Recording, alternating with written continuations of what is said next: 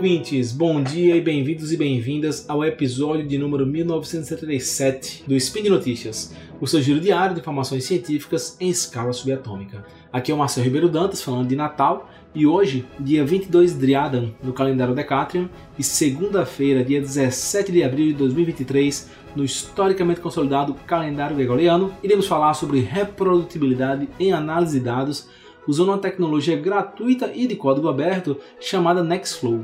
Toca a vinheta, editor. Speed Notícias.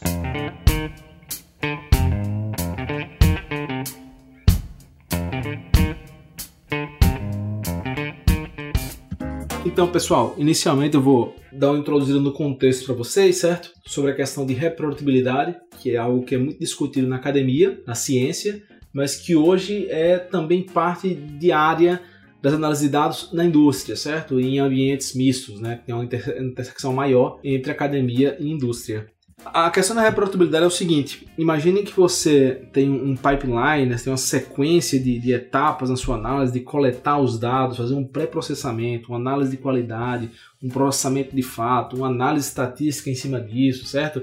Gerando resultados, gerando indicadores a partir desses resultados, alimentando esses resultados para outras análises. Como vocês podem ver, é um encadeamento de muitas coisas. E isso envolve diversas ferramentas, scripts de código, dados, uh, dados de referência, o sistema operacional onde vai estar executando esse processamento, as outras ferramentas que vão ser utilizadas, certo? Em termos de, de tecnologias de container, por exemplo, de gestão de pacotes, versões de software. Então, é, um, é um, um, uma, uma, análise de dados real, assim, na prática, ela acaba tendo um grande número de pecinhas que podem variar. Então, a mera replicabilidade, que é a mera repetição desses passos, ela já é bastante complexa. Então, você conseguir pegar um programa na mesma versão que foi utilizada por um, por outro pesquisador, analista, na, com os mesmos parâmetros de configuração, com os dados do mesmo formato, com as mesmas características, conseguir rodar em um sistema operacional que vá se comportar como que foi rodado é, originalmente. Tudo isso é bastante complicado, certo?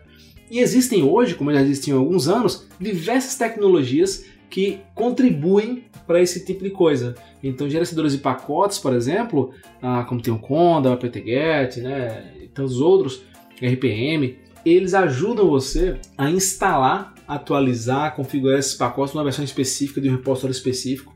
Você vai ter tecnologias de container, por exemplo, como o Docker, o Singularity, o Podman, o Shifter e tantos outros, que vão conseguir isolar ambientes para que essa análise de dados seja feita, certo? Isolada, de modo que outras, outras questões da tua máquina, do que do servidor, que for, não interfiram naquela análise. E eu poderia continuar listando diversas ferramentas que contribuem de um modo ou de outro para que essas análises sejam melhor, melhor feitas e replicáveis e reprodutíveis, que é a ideia de você não apenas conseguir repetir os passos, mas encontrar o mesmo resultado. Então é bastante coisa. É, com o tempo foi se tornando óbvio que, que nós temos que combater essa dificuldade de reproduzir, de replicar, de reproduzir resultados de análise de dados. Uh, e as tecnologias começaram a surgir, mas ainda assim é muito complicado gerenciar tudo isso. Para alguém de computação, para alguém de outra área que por acaso utiliza análise de dados e toda a questão estatística de computação, aí que é menos trivial ainda, muito mais complicado. É nesse ambiente que começam a surgir algumas tecnologias, como o Nextflow, para orquestrar esses pipelines. Então o Nextflow é um software de código aberto, gratuito, certo? Tem uma, toda uma comunidade multidisciplinar que participa do seu desenvolvimento, da sua uh, discussões sobre recursos que ele venha a ter, caminhos que deva seguir, e tudo isso no sentido de criar uma ferramenta que vai conseguir orquestrar o teu pipeline de dados, gerenciando todas as ferramentas que podem ser utilizadas para melhorar a execução, o monitoramento, a reprodução desses pipelines de dados, certo? O interessante do, do, do, do, Nextflow é que ele é, uma, ele é uma linguagem de pipeline, ele é uma linguagem para descrever um pipeline, mas também um software para gerenciar esses pipelines, certo? E é muito interessante porque acabou que criou-se uma comunidade de voluntários chamada NFCore, certo? De pessoas que utilizavam o Nextflow, pesquisadores em vários lugares do mundo. E esse é um projeto que ainda hoje é independente, é um projeto de código aberto, ele recebe financiamento, algumas grants, algumas empresas colocam recursos nele, porque eles acabaram criando um, um conjunto muito grande de, pipeline, de, de, pipelines de dados gratuitos, com os melhores padrões de qualidade, o padrão ouro. O projeto NFCore, na verdade, criou padrões uh, de, de, como ter um pipeline de dados bem feito, certo? E tudo isso permitiu que a gente tivesse esse grande sucesso que é o Nextflow e o NFCore no mundo. Então, na Europa, América do Norte, qualquer pessoa que trabalhe com dados, a chance é grande que ela já tenha ouvido falar do Nextflow ou já tenha até utilizado. Certo? Os maiores centros de pesquisa, grandes empresas como Johnson Johnson, Moderna, o CDC americano, AstraZeneca, Pfizer, todas são empresas que utilizam o Nextflow, certo? E quando a gente vai para alguns países, como os países da América do Sul, América Latina, né, Ásia e Pacífico, África, acaba que essa tecnologia ela não tem tanta penetração nesses lugares, o que é algo que cria uma grande desigualdade até em termos de, de tanto análise científica no, no, do ponto de vista acadêmico, como também as empresas, né? Por não terem conhecimento dessa tecnologia, ou não terem o mesmo acesso a treinamento, a documentação, a eventos, acaba que são regiões que ficam prejudicadas, pois não conseguem acompanhar a escala com que essas análises ocorrem e a escala com que algumas empresas dessas regiões do, do, do hemisfério norte do mundo, né? acabem, acabam tendo acesso e produzindo uh, produtos e resultados científicos que acabam tendo muito mais atenção, certo? E sendo muito mais interessante do ponto de vista de inovação.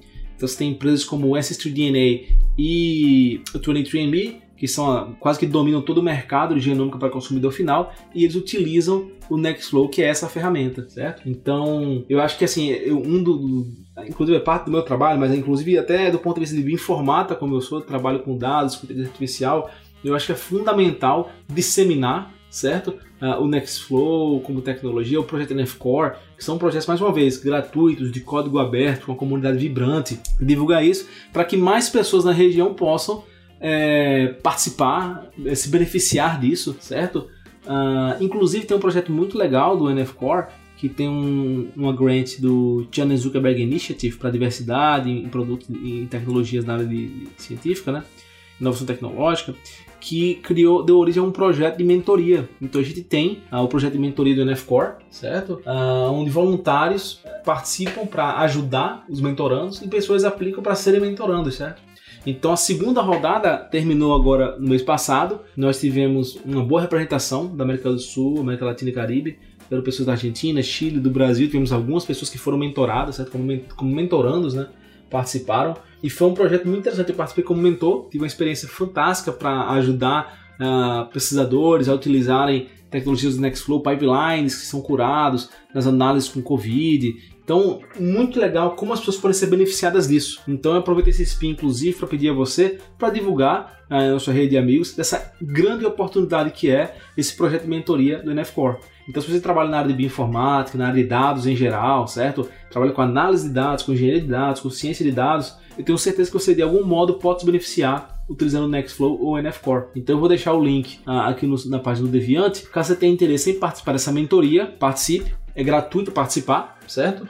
E é um projeto que dura dois meses, com encontros semanais, onde os mentores ajudam os mentorandos a fazerem alguma coisa que é no interesse deles. Então, ah, eu quero criar um pipeline que faça isso, que é meu mestrado, ou no meu trabalho.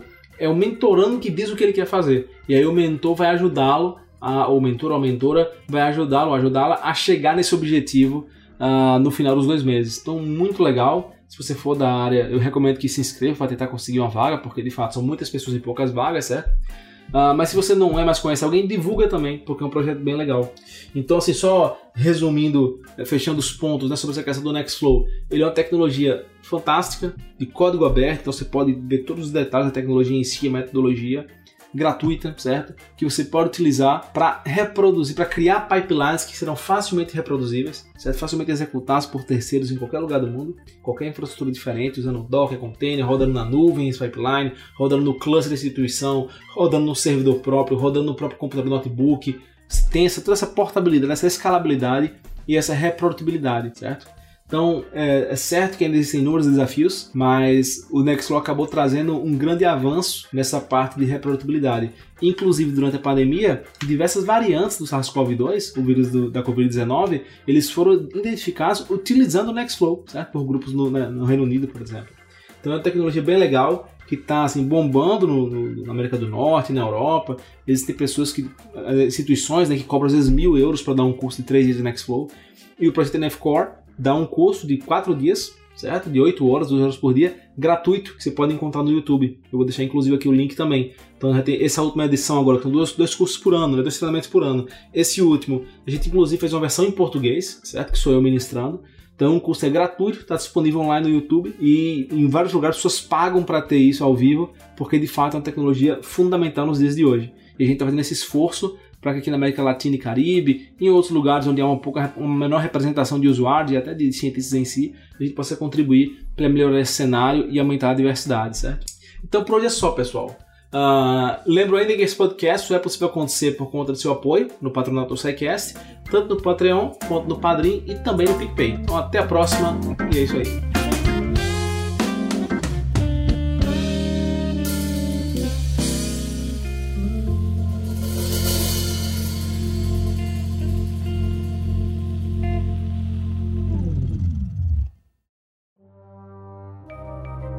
Este programa foi produzido por Mentes Deviantes.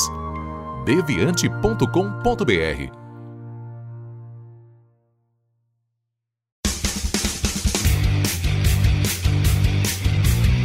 Cortes, edição de podcast.